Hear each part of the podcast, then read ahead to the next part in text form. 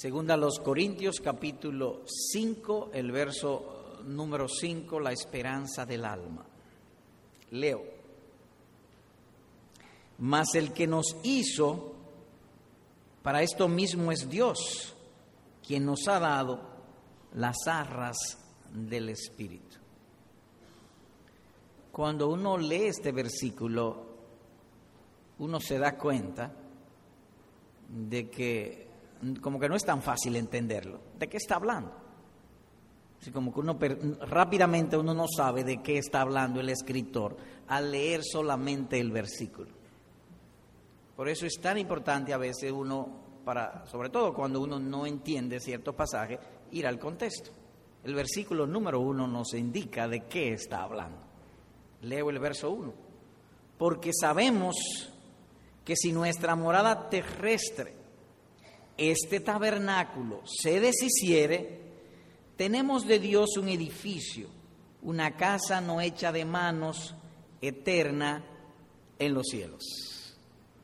Nótese que él habla de un tabernáculo o una morada terrestre, está hablando del cuerpo que tenemos ahora, pero su énfasis es una casa no hecha de mano, eterna en los cielos. En otras palabras, está hablando del futuro. Y nos enfocamos en esto, el futuro. Y cuando decimos el futuro,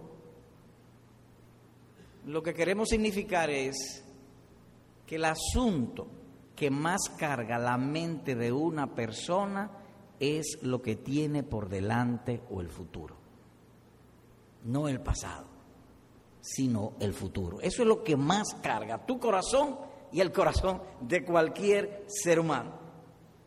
Cuando hacemos una acción, lo que más carga no es la acción que hemos hecho, sino los efectos o consecuencias que están en el futuro. Y este pasaje viene hablando acerca del futuro. ¿Y de qué futuro? Para los creyentes, de un futuro glorioso. El momento más importante para nosotros los creyentes en esta vida es el momento de la muerte. Tú y yo, todos tenemos una cita con la muerte. Pero aquí el escritor divino dice que a su vez es el momento más consolador para el verdadero creyente. Porque es el fin de todos nuestros problemas, de todas nuestras aflicciones y al mismo tiempo el inicio de toda la gloria que Dios nos ha prometido. Por lo tanto, el futuro nuestro es un futuro halagüeño, es un futuro consolador. ¿Por qué? Porque sabemos que si nuestra morada terrestre, este tabernáculo se deshiciere, tenemos de Dios un edificio, una casa no hecha de manos, eterna en los cielos.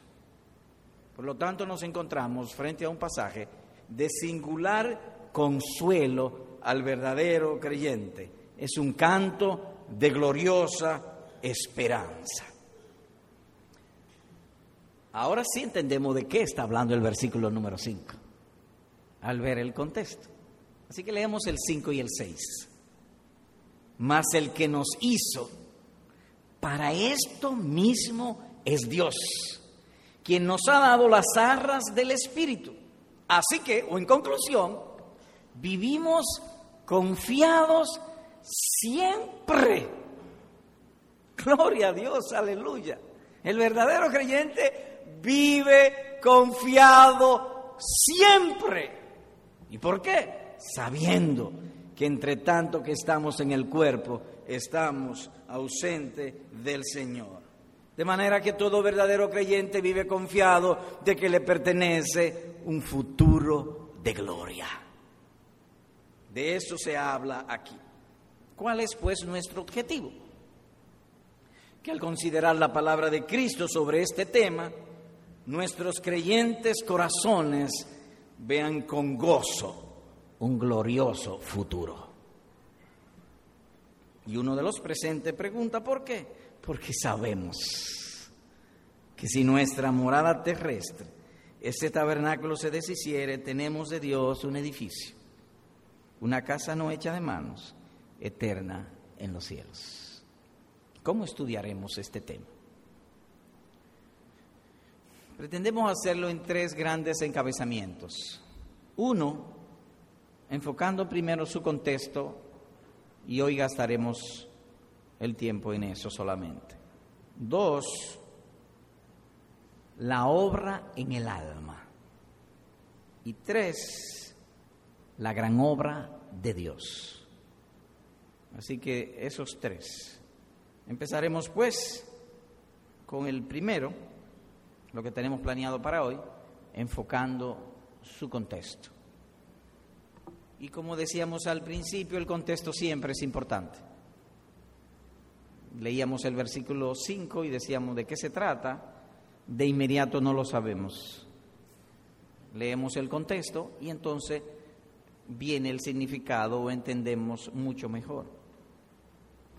Así que vamos a empezar en el contexto, el versículo 1. Leo. Porque sabemos, ¿qué sabemos? Que si nuestra morada terrestre, este tabernáculo se deshiciere, tenemos de Dios un edificio, una casa no hecha de manos, eterna en los cielos. Cuando uno estudia las escrituras, uno siempre debe estudiarla con lo que llamaríamos un análisis crítico. Y enfatizamos la palabra análisis. Cuando analizamos el versículo dentro del contexto, notamos que empieza con una preposición de argumento o explicativa. ¿Por qué? Porque sabemos, dice el escritor, de manera que lo que trata este pasaje, a partir del versículo número uno en adelante y parte de este capítulo número cinco, está conectado con lo anterior. Porque él dice, porque, es decir, está argumentando como si lo anterior, la manera de él decirlo o escribirlo, produjese en la mente de sus oyentes o, los destinatarios de la carta una pregunta porque sabemos, dice él. Ahora, ¿con qué conecta anteriormente? Con el verso 16. Leemos pues el, el verso 16. Por tanto, no desmayamos. Antes, aunque este nuestro hombre exterior se va desgastando, el interior, no obstante, se renueva de día en día. Y aquí volvemos otra vez al asunto del análisis crítico. Él comienza, por tanto, entonces estamos hablando de una aplicación o conclusión. Él ha venido escribiendo y ahora aplica o concluye y dice, por tanto. Y en el versículo 1 del capítulo 5 lo dice, ¿por qué? Explicando la aplicación. Reitero, explicando la aplicación. Por el por tanto. ¿Y qué dice el versículo 16? Le está diciendo que a los creyentes que Dios tiene un cuidado milagroso sobre nuestras almas. El alma creyente, Dios la renueva de día en día. Y eso es milagroso. ¿Y por qué es milagroso? Oh, por una sencilla razón. A medida que pasa el tiempo, nuestros poderes naturales van decayendo. Y si no, miren para el púlpito. Se le cae el pelo, se arruga, se le pone el pelo gris. Los poderes van decayendo, se va desgastando el hombre. Y, y dura mucho tiempo en el espejo tratando de recuperar ese brillo que no vuelve. No vuelve. Sin embargo, a pesar de que el hombre exterior se va desgastando, el interior milagrosamente se va renovando de día en día. Es un milagro. Todos los días ocurre un milagro en la vida de todos los verdaderos creyentes. Es la obra de Dios. La obra de nuestro gran Dios y Salvador Jesucristo. Amén. Así que no solamente es un milagro, un cuidadoso milagro. Por tanto, dice el escritor divino, no desmayamos antes, aunque este, nuestro hombre exterior, se va desgastando, el interior no obstante se renueva de día en día. Y en el verso 5 le dice, mas el que nos hizo para esto mismo es Dios, es obra de Dios, es un milagro que se va eh, eh, dando en nosotros mismos. El cuerpo exterior se va envejeciendo, el interior rejuveneciendo. Oh, si el Señor escribiera esto en nuestros corazones y el mismo esfuerzo que dedicamos a querer devolver el brillo del hombre exterior, lo dediquemos eso y aún más al brillo del hombre interior, al alma que ha sido regenerada en nosotros. Y ciertamente se va regenerando. Sí, sí se va regenerando. Empecemos con algunos hermanos viejos en la fe. ¿Tu interés y tu amor por Cristo ha ido disminuyendo? No, ha ido aumentando. Tu amor por Él, tu interés por Él, por las cosas de Dios, no han disminuido. ¿Qué ha sucedido? Que ese amor juvenil de rejuvenecimiento, Dios estado obrando dentro de ti para que cada día más Cristo te sea más hermoso y más dulce. Hay algunos que están aquí, quizás recién convertidos, que aborrecían el Evangelio. Ahora tienen otro entusiasmo, otro amor. Cristo Jesús. Así que cada día se efectúa un milagro en el alma y nos acerca, como he dicho, a ese amor juvenil mientras los poderes naturales se van, dice el texto, se van desgastando. Así que este capítulo 5 lo que hace es explicar esa conclusión a que el apóstol llegue en el versículo número 16 del capítulo anterior. Imaginemos un hermano cualquiera pasando dificultades como creyente, él tiene un alma regenerada, en aquel tiempo, ok, pero está bien, el hombre exterior se va desgastando y el alma mía cuando yo muera se va a vagar al universo. Entonces Pablo sale y le explica, no, sabemos que nuestra morada terrestre si se deshiciere, el alma regenerada, el hombre interior, el nuevo hombre tiene una morada eterna en los cielos. Porque sabemos, dice él.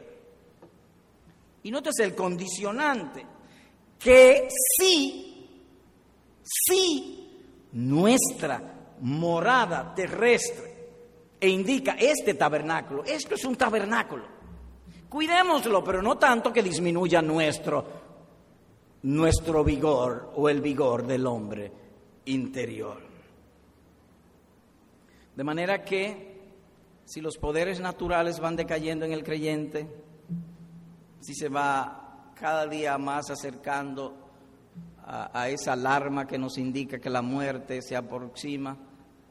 En la fe no hay razón para estar angustiado, ni deprimirte, ni entristecerte, no, ni angustiarte, no, porque sabemos que tenemos una morada eterna en los cielos. Y enfatizo, dice el escritor divino, tenemos, no yo tengo, tenemos.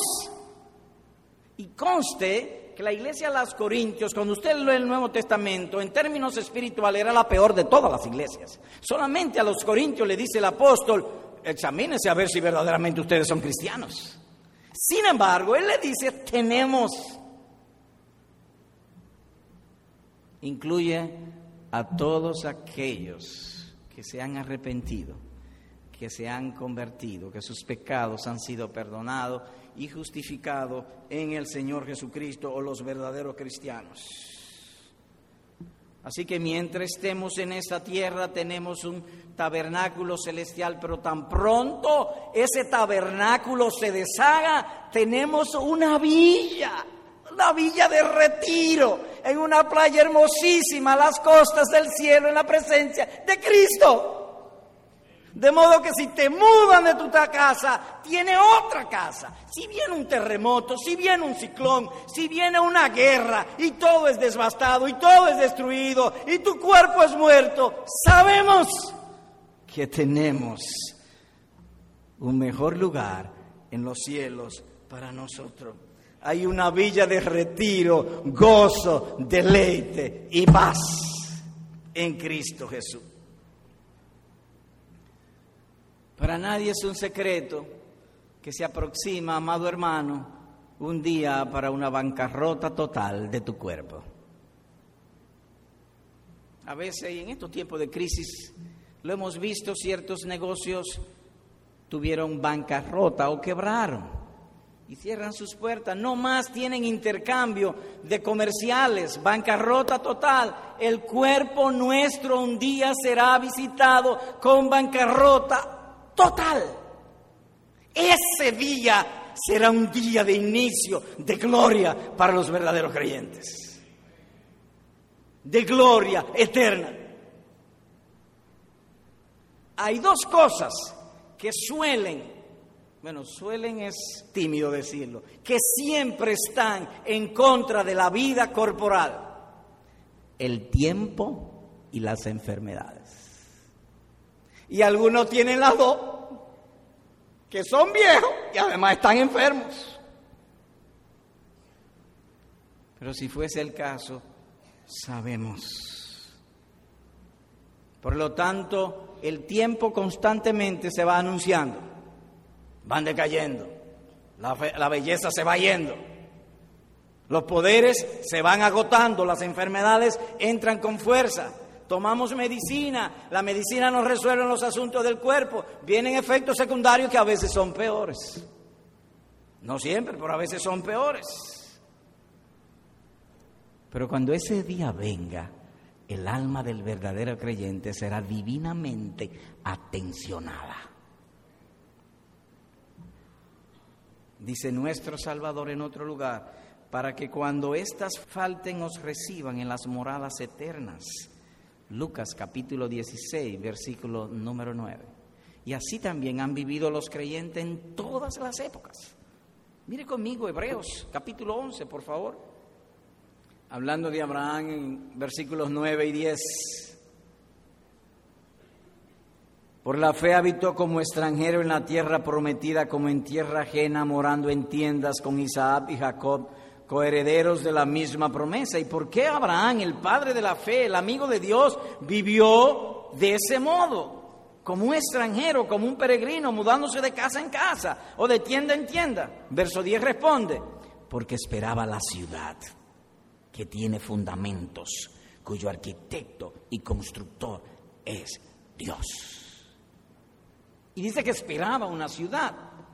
Y cuando viene a nosotros la idea de ciudad, viene a, su vez la, la idea de edificios, de habitantes, de personas que están allí, que se desenvuelven allí, que se mueven allí. Hay una ciudad donde está Abel, donde está Seth, donde está Noé, donde está Abraham, Isaac, Jacob, Raab, Sara, Isma y todos esos santos. Allí están, esperando esperando por nosotros, porque ellos se fueron delante.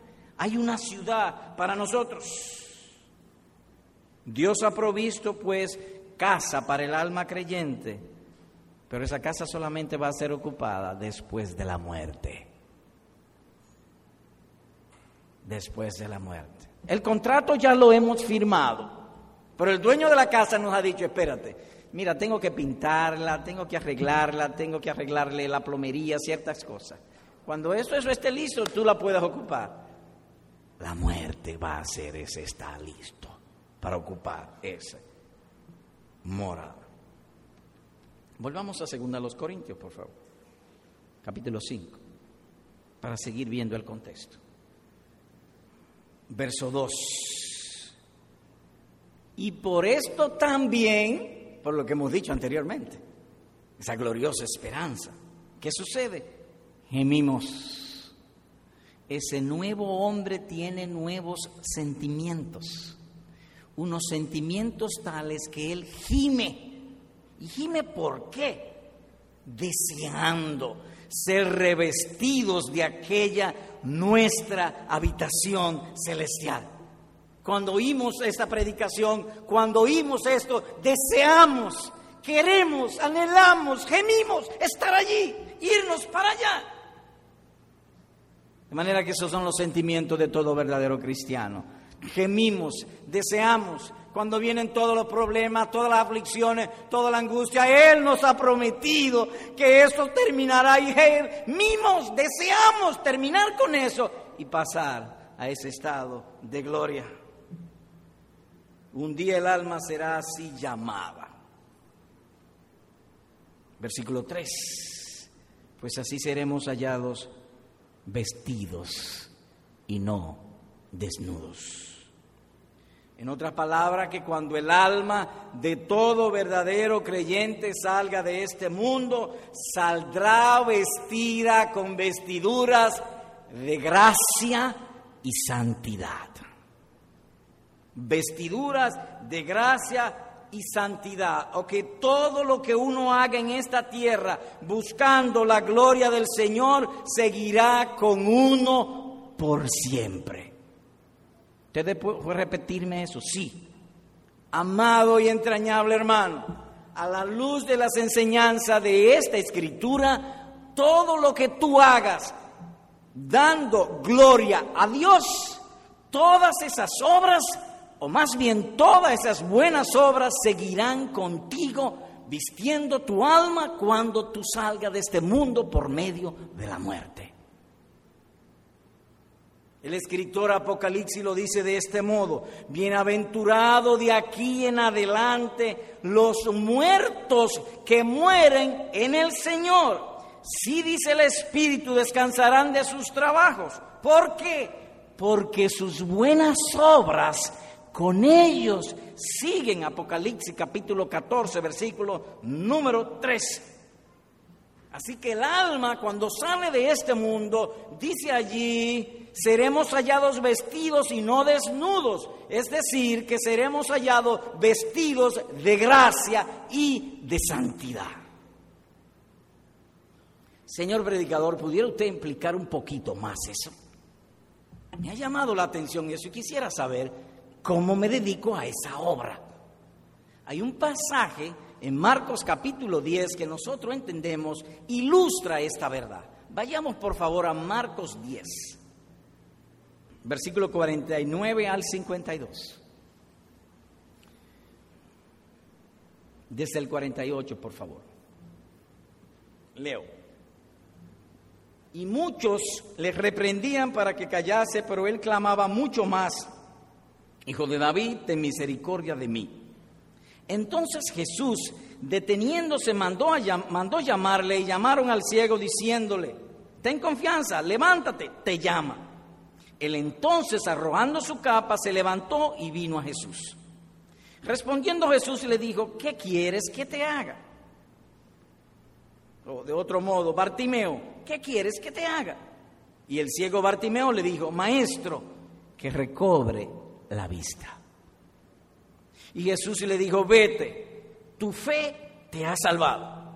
Y enseguida recobró la vista y seguía a Jesús en el camino. Hemos traído este pasaje para tratar de responder una pregunta. Usted ha dicho que el alma del creyente, del verdadero creyente, cuando salga de este mundo, saldrá vestida a la luz del texto.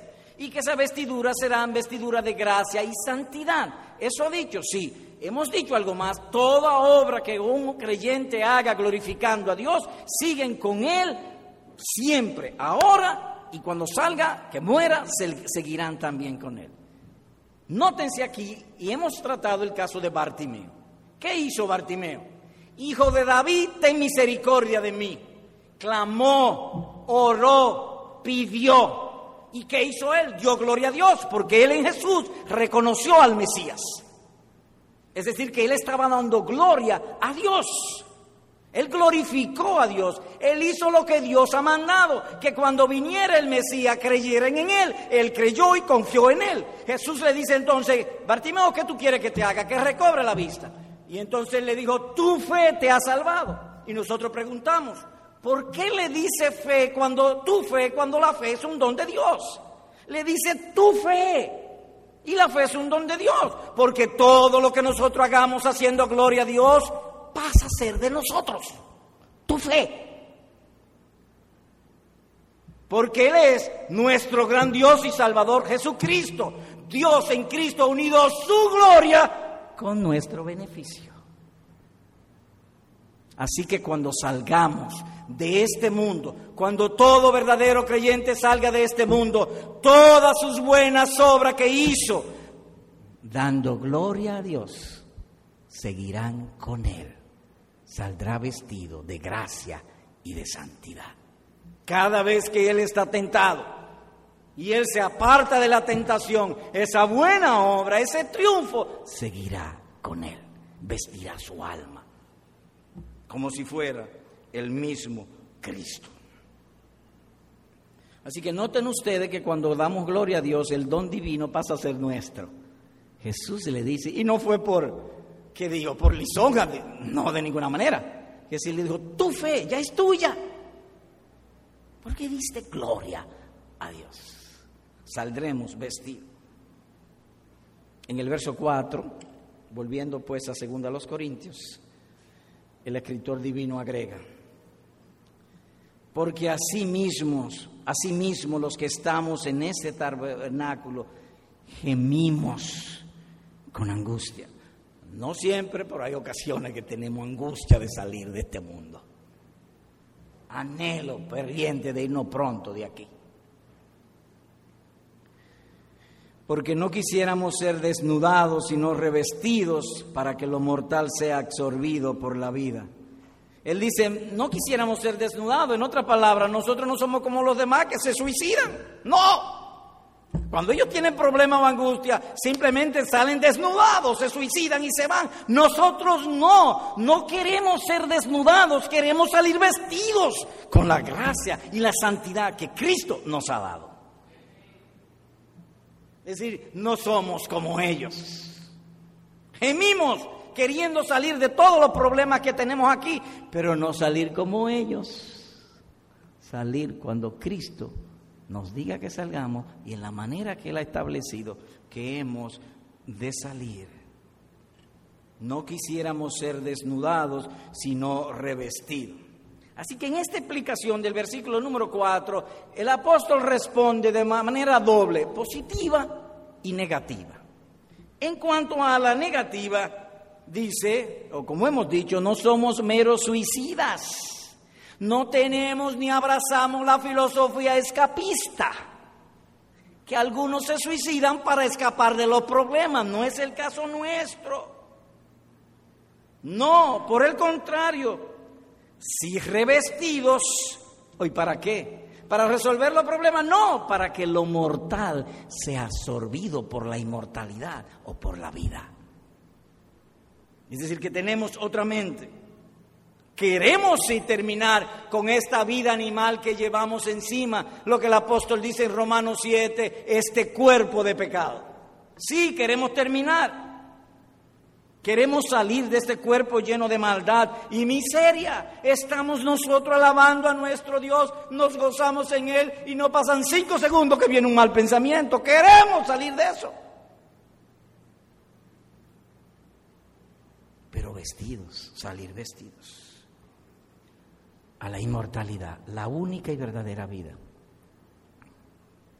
Es triste, el incrédulo le llama vida al deleite pecaminoso y mundano. Esa no es la vida. La vida es en Cristo. Jesús lo sentenció. Yo soy la vida. Nada más. Anhelamos lo mismo que el salmista. En tu presencia y plenitud de gozo. Delicias a tu diestra para siempre. Así que recapitulamos el contexto. Pablo muestra a las personas quienes desean gloria eterna. Dice el verso 3, así seremos hallados vestidos y no desnudos. Seremos la manera de desearle, lo cual no es simplemente salir de este mundo. No quisiéramos ser desnudados, sino o sí revestidos para que lo mortal sea absorbido por la vida. Entonces en el versículo 5 indica los fundamentos de tan noble, excelente y santo deseo. Así que leemos el verso 5. Mas el que nos hizo para esto mismo es Dios, quien nos ha dado las arras del Espíritu. Así que el fundamento es doble.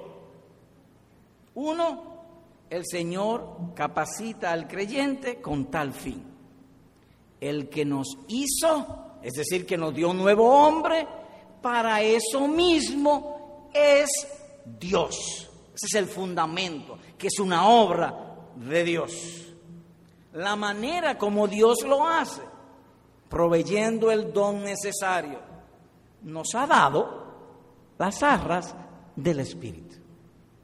Así que ahí en el versículo número 5, luego de aplicado el contexto, tiene dos grandes partes. Nos hizo, es decir, una gran obra, y nos ha dado el don para eso, para tener esos nuevos sentimientos, esos nuevos anhelos y gemidos por la patria celestial. Esa obra la hace el Espíritu Santo. El que no tiene el Espíritu Santo no puede tener estos sentimientos, ese gemido por salir de este mundo. Bien, habiendo pues explicado el, el, contexto, permítaseme ahora leer desde el versículo 16 del capítulo 4 hasta el versículo 5 del capítulo número 5 y entonces veremos algunas lecciones de este estudio. Así que leo desde el verso 16, ahora totalmente habiendo dado la debida explicación. Por tanto, no desmayamos, antes, aunque este nuestro hombre exterior se va desgastando, el interior, no obstante, se renueva de día en día porque esta leve tribulación momentánea produce en nosotros un cada vez más excelente y eterno peso de gloria. Queremos cada vez más, por la problema que estamos pasando, ir a la gloria. No mirando nosotros las cosas que se ven, sino las que no se ven, pues las cosas que se ven son temporales, pero las que no se ven son eternas. Y entonces cuando yo me muera, ¿a dónde va el alma? ¿El alma mía va a vagar en el universo? Entonces responde en el verso 5, en el capítulo 5, verso 1. Hermano, porque sabemos que si nuestra morada terrestre, este tabernáculo se deshiciere, tenemos de Dios un edificio, una casa no hecha de manos, eterna en los cielos. Y por esto también gemimos, deseando ser revestidos de aquella nuestra habitación celestial. Pues así seremos hallados vestidos y no desnudos porque asimismo los que estamos en este tabernáculo gemimos, gemimos con angustia. ¿Y por qué? Porque no quisiéramos ser desnudados, sino revestidos para que lo mortal sea absorbido por la vida. Mas el que nos hizo, para esto mismo es Dios, quien nos ha dado las arras del Espíritu. Así que hoy vimos que los verdaderos cristianos a quienes Dios ha dado el Espíritu Santo en ellos, pueden ser confiados o vivir confiados de su futuro. Al inicio se decía, y nuestros corazones, nuestro entendimiento cuando lo oyó, consciente en ello, que lo que más carga y afecta la mente de una persona es su futuro. Y que el punto culminante en la vida de todo verdadero creyente, a lo cual él debe ponerle más atención y averiguar qué sucederá, es la hora de la muerte. Y que la hora de la muerte para el verdadero creyente es una hora de un tiempo de consuelo. Por eso el cristiano vive confiado, consolado de que tan pronto salga de este mundo, él irá a la gloria eterna. Y su alma saldrá de este mundo revestida con obras de gracia y de santidad. Eso es lo que está hablando aquí, de esa gloria. Porque si el nuevo hombre creado en Cristo Jesús fuese destituido de ese tabernáculo, de esta casa terrenal, tendrá otra en los cielos. También se dijo que toda vez, toda vez que el creyente hace una obra glorificando a Dios, la virtud la gracia y la santidad de esa obra es suya. Cristo dicho, dijo, yo he venido para que tengan vida. Aún mi propia vida la voy a dar por ustedes. También mis méritos serán vuestros. Bien, eso hemos estudiado.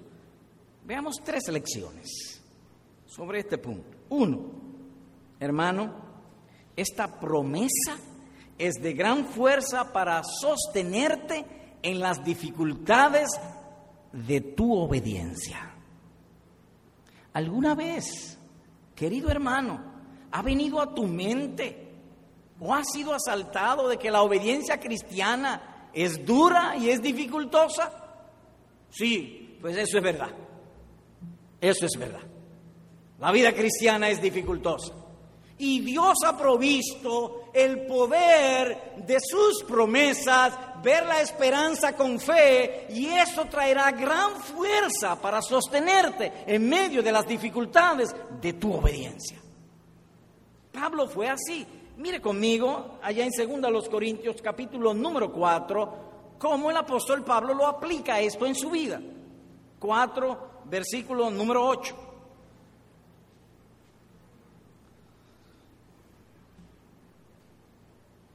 Leo, que estamos atribulados en todo, mas no angustiados. En apuros, mas no desesperados. Perseguidos, mas no desamparados. Derribados, pero no destruidos llevando en el cuerpo siempre por todas partes la muerte de Jesús, para que también la vida de Jesús se manifieste en nuestros cuerpos. Porque nosotros que vivimos siempre estamos entregados a muerte por causa de Jesús, para que también la vida de Jesús se manifieste en nuestra carne mortal. En otras palabras, cuando usted lee eso, la vida cristiana es difícil. Eso es lo que le está diciendo.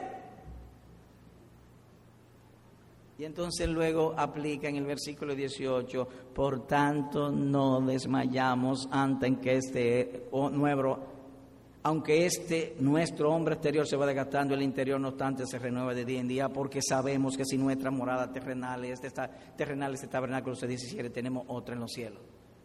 ¿Cómo resolvió? O dicho de otro modo, cuando usted lee todas las vicisitudes y contrariedades y adversidades que él cita de la vida cristiana, uno lo lee y parece como normal, él lo, presenta como si no fuera nada. Lo presenta como un gozo. ¿Por qué? Por la esperanza. Porque sabemos que a la hora de la muerte es el fin de nuestras aflicciones y el inicio de nuestra gloria. Por eso Así que el apóstol Pablo le predicaba a su corazón estas promesas. Los corintios estaban pasando dificultades, entonces él les trae estas promesas para que puedan ser sostenidos. ¿Qué motiva al vendedor a levantarse a las 4 de la mañana? Y salir en su vehículo hasta 300 y 400 kilómetros fuera de su casa para colocar su producto y venderlo. ¿Qué lo motiva a él? ¿El amor al producto? No, el amor al salario. Eso es lo que nos motiva, porque nuestro Dios ha prometido que aún un vaso de agua que un hermano dé a otro por cuanto es cristiano, no perderá su recompensa. Para esto mismo es Dios lo que nos sostiene en un mundo como el cual estamos viviendo, con tanta sensualidad, con tantos problemas, violencia, secuestros, engaños, corrupción. Una sola cosa no has de sostener, la gloria que tendrá el alma después de la muerte. Nada más. El apóstol dice en otro lugar, por, por, tanto, yo de esta manera corro. ¿Y cómo tú corres? Teniendo una, una meta, un propósito, un fin, un objetivo fijo y definido. ¿Cuál?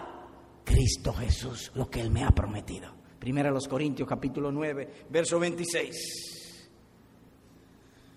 La lucha de la vida cristiana es ingrata y cruel entre los hombres. Esta iglesia fue fundada por el apóstol Pablo y luego esa misma iglesia lo está acusando de falso.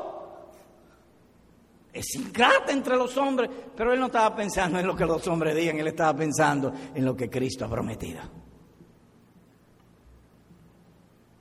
Esto sana el alma, esto da fuerza para seguir.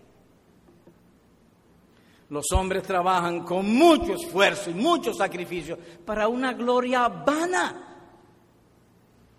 pero nosotros con recibir la gloria del Padre en Jesucristo. De manera que esta promesa tiene gran fuerza para quietar nuestras mentes en medio de las tribulaciones y las distracciones y tormentos y adversidades con que hemos de vivir en este mundo cruel, porque este es un mundo cruel. Estamos expuestos a vientos contrarios y olas ahogantes. A veces sentimos que estamos ahogándonos y no vemos esperanza ni posibilidad. Pero para nosotros la hay. Cuando esté en medio del avión y el avión se cae y te esté ahogando, Cristo Jesús está pronto. Eso nos sostendrá y nos podrá vivir, dejará vivir y disfrutar la vida cristiana con gozo, con deleite, porque sabemos.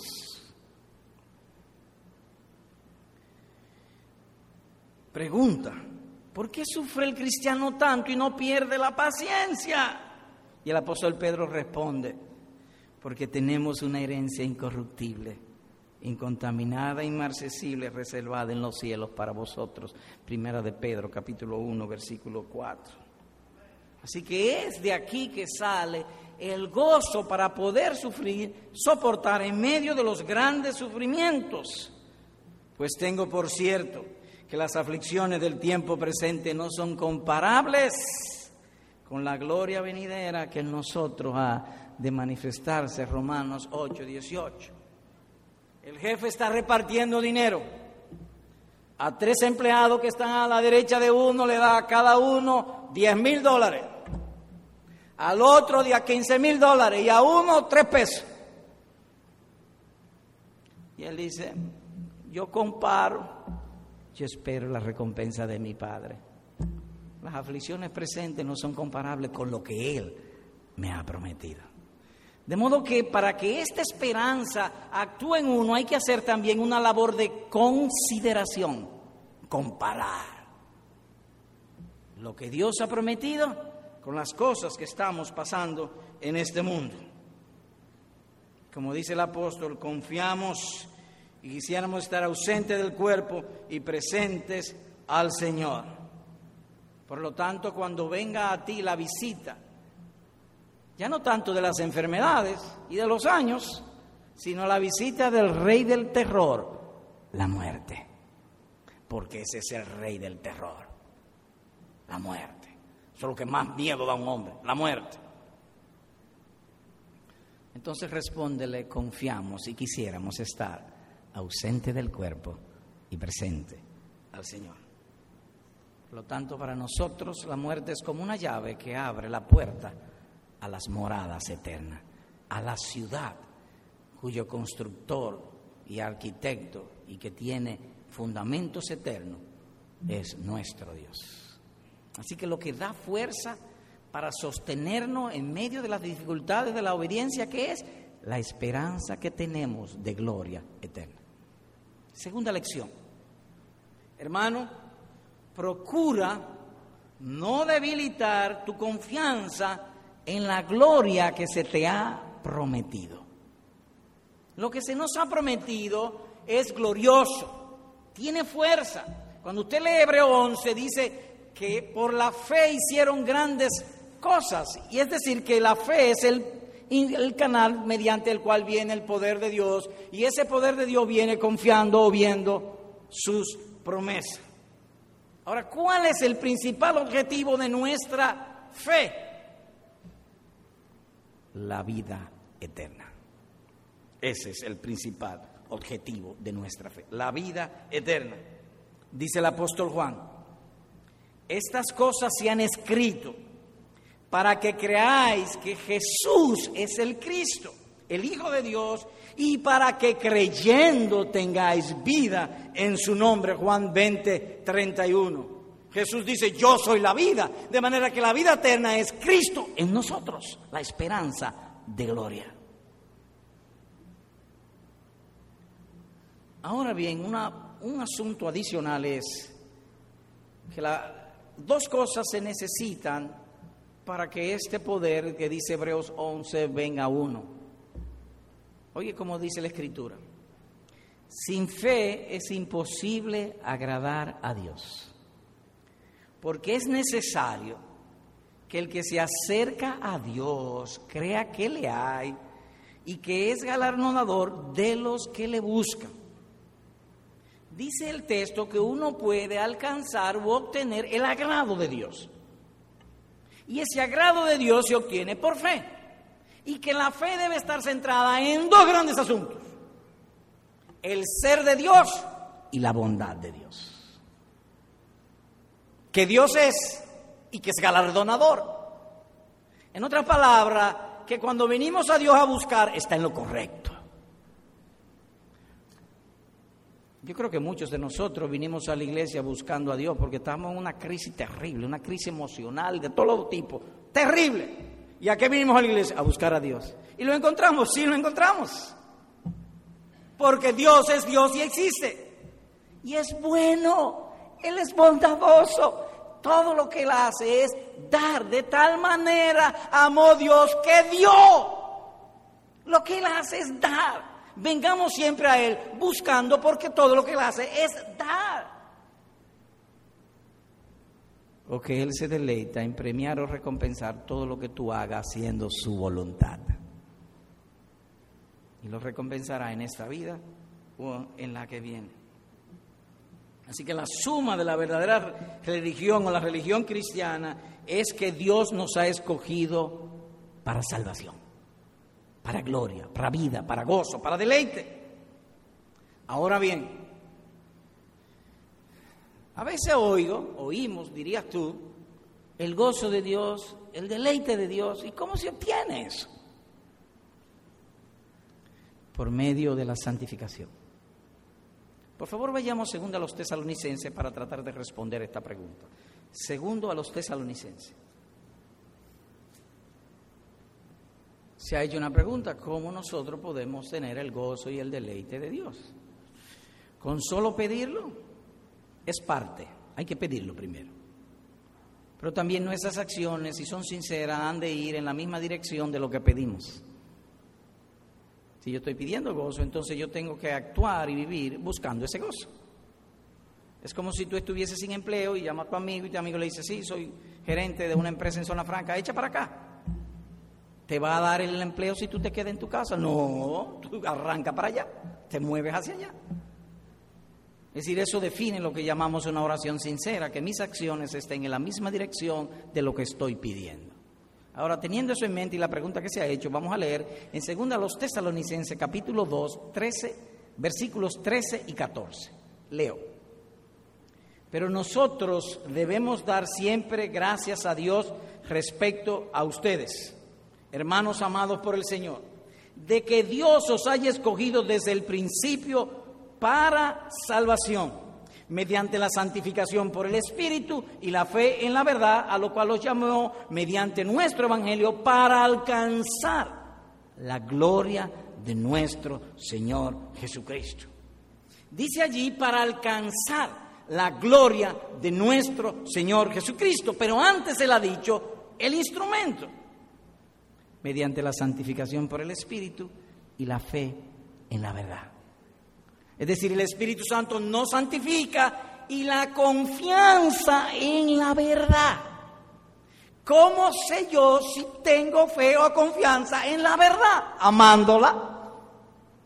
Y amar significa obedecerla, hacerla, de manera que hay aquello, una casa que se llama el gozo, el deleite y la gracia de Dios. Y esa casa está en una calle llamada obediencia a la verdad. Si me amáis, guardar mi palabra y mi Padre te visitará. Dice Juan capítulo 14, versículo número 21. ¿Cómo alcanza el médico su título en la universidad? Bueno, primero se inscribe y él agota con mucho trabajo, esfuerzo, trasnoches y dificultades sus estudios y alcanza la carrera. Por la gracia de Dios somos salvos, somos inscritos en el libro de la vida, en la familia de Dios. Ahora hay que vivir como hijos y alcanzaremos para alcanzar la gloria de nuestro Señor Jesucristo. Pues así mismo Dios nos escogió para ser salvos y alcanzamos la felicidad verdadera en el camino de la obediencia o confianza en la verdad del Evangelio. Pero la santificación del Espíritu, solamente el Espíritu santifica, no nuestras obras. Tercera lección y última. Amigo, ha llegado el momento de hablar a nuestros amigos, familiares, hijos, conocidos que están aquí, que todavía están sin Cristo. Entonces, te voy a hacer una pregunta, querido amigo o amiga, niño o niña.